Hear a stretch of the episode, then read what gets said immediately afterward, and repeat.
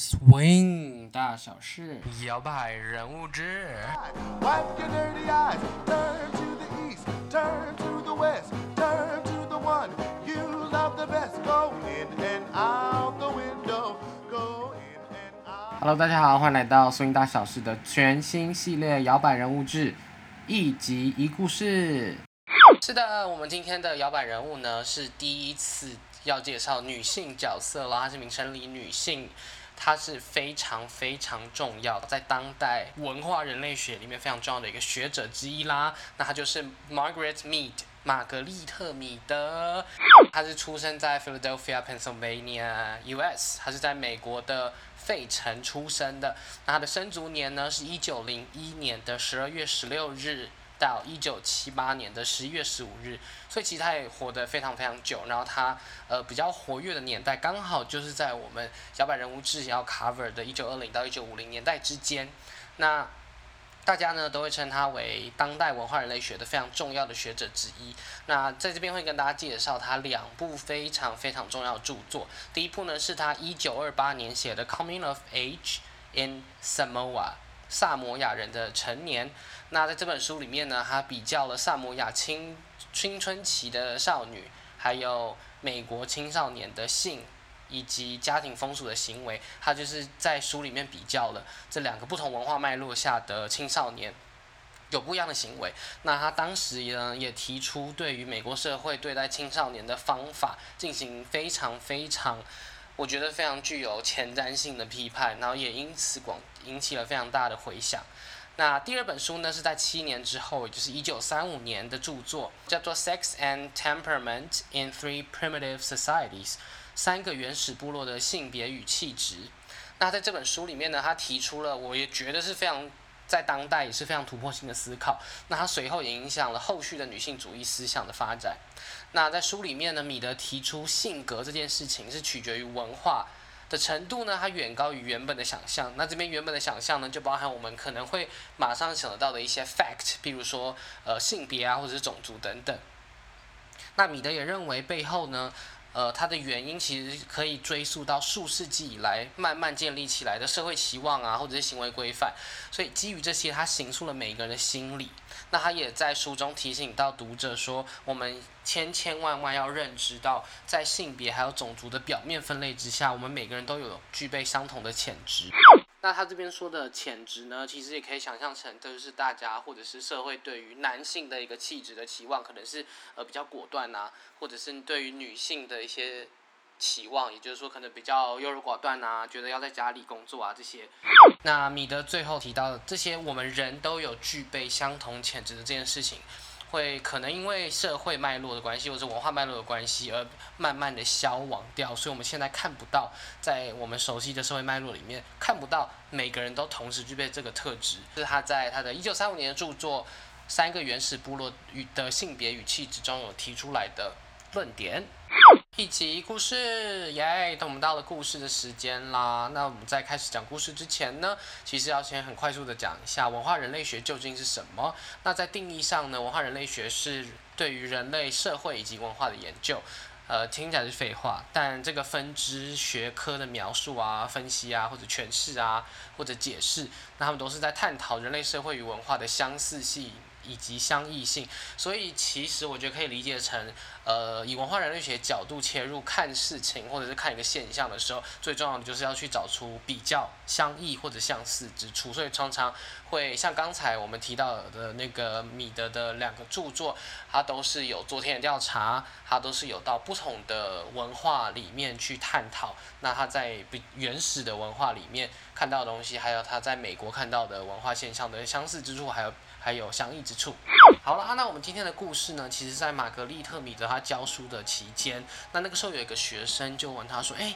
老教授，教授，在一个文化里面出现的第一个文明标志，你觉得会是什么？”那这边可能有人会想说啊，是不是陶器啊，或者是工具的出现呐、啊？因为当你可以开始研制工具或者是制造工具的时候，表示可能呃，你为了武器啊，你是要制作武器要打仗啊。或者有人会说，是不是以之用火？因为像火这件事情，也是在在比如说中国的历史里面，或者是中国文化里面很重要的一个象征。那也有人提出可能说是，哎，会不会是因为我们从从游牧转移成定居，这些现象是来标志文化或者是文明的一个进展？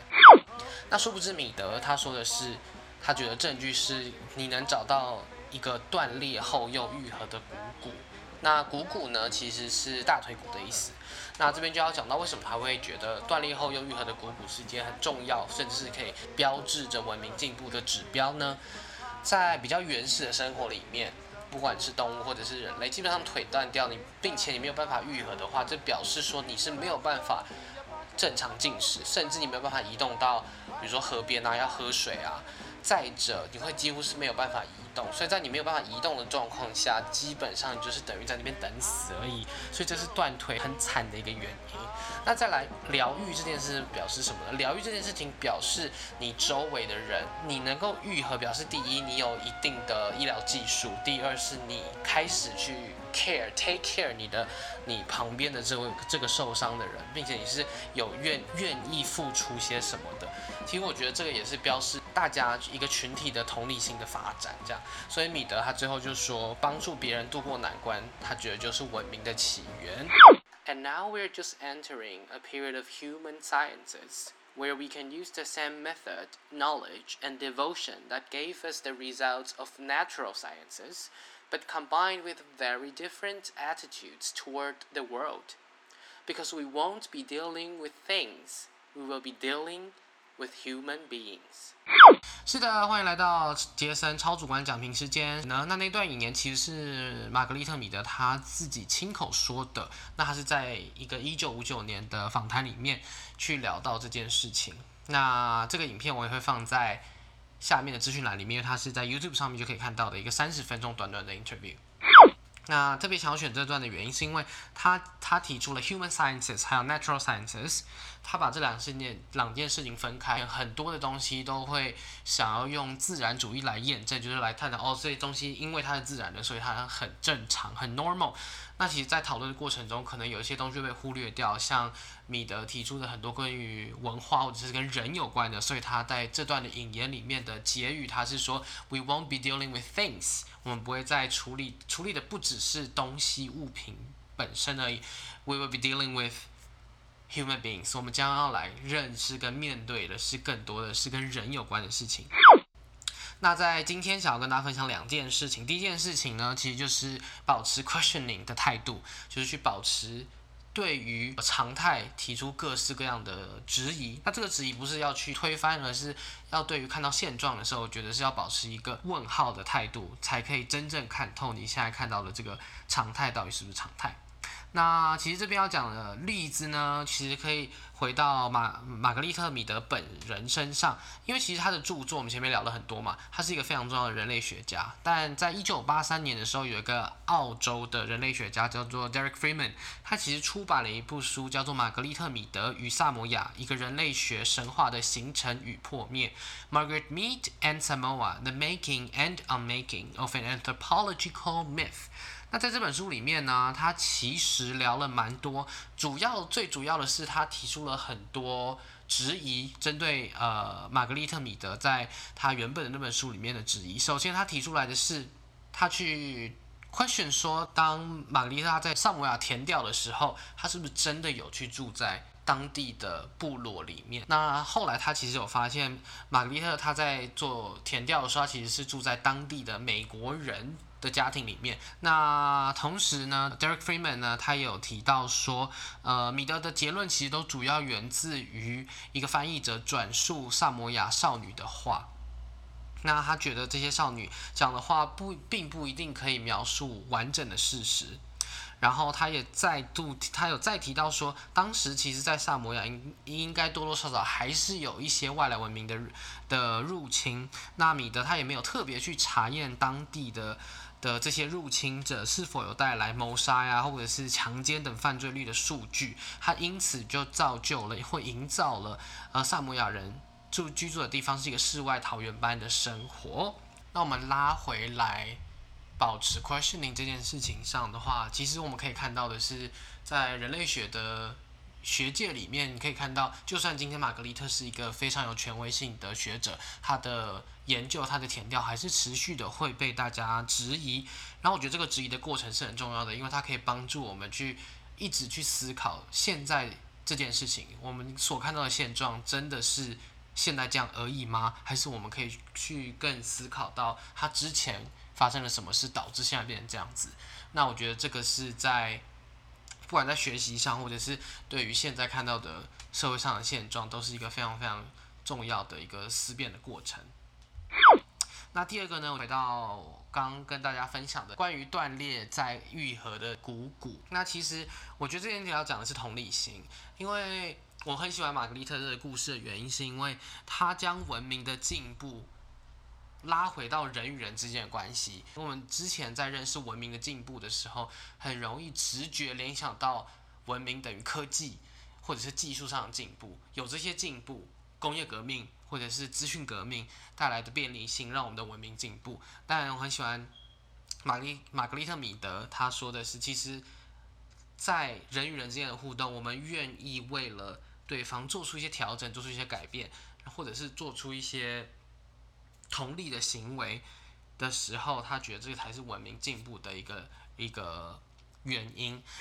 那我们今天拉回到我们的 Swing Dance 还有 Lindy Hop 的 community 里面的话，我其实觉得同理这件事情，大家应该都，我觉得大家一定都有。但是我觉得比较少提到的，就真的是跟黑人文化相关的议题。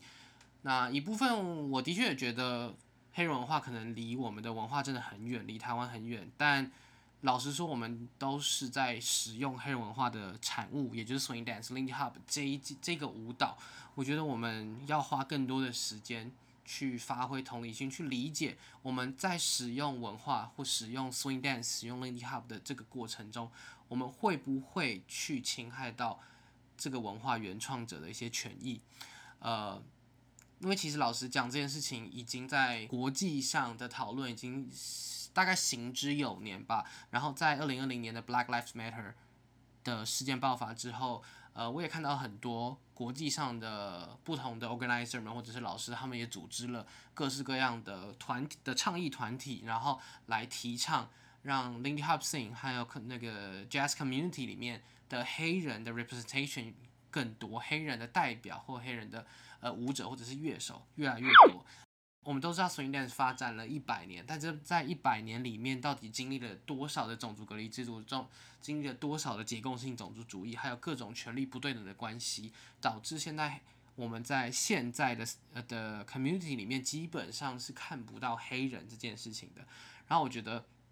这件事情其实可以去多多思考跟多多挑战。然后我觉得，如果我们今天是持有同理心这件事情的话，我们就可以很容易的去思考到，哇，那如果我今天是黑人族群的话，如果我今天看到我一百年前的祖先们创造的一个这么这么棒的一个 art form，这么棒的一个艺术形式，然后一直传了一百年之后。我们这个族群的人居然没有话可以说。我们今天在这个主，在这个 community 里面的主流价值观里面是没有黑人的话语权的。那我觉得这件事情其实是非常值得去质疑的。然后我也觉得这件事情是大家可以去思考的。所以我觉得大家在在碰到黑人文化的事情的时候，可以先保持着一个同理的同理的立场，先去听听看到底发生什么事，然后再来。再回到身自己的身上去判断，想说，哎，所以这件事情真的离我很远吗？我真的不用理他吗？而不是一开始就就断定，就说，哦，没有，没我的事，拜，这样我跳一跳很开心就好了。我觉得这个是这一集也特别想要送给大家的一个东西。修蛋之类，如果你喜欢《苏音大小事》的全新系列摇摆人物志的话。欢迎大家追踪 Switch Type 的粉砖以及 IG，并且记得开启通知功能，这样就不会漏掉最新集数的预告以及相关活动啦。那另外也欢迎大家到你收听的 Podcast 平台给我们留言与评论，或者在 IG 分享你对于这一集的想法，并且 tag Switch Type 哦。最后，如果你有特别想要听哪一位 Old Timer 或者是舞者或者是乐手的人物故事的话呢，许愿功能已经正式开启啦啦啦啦啦！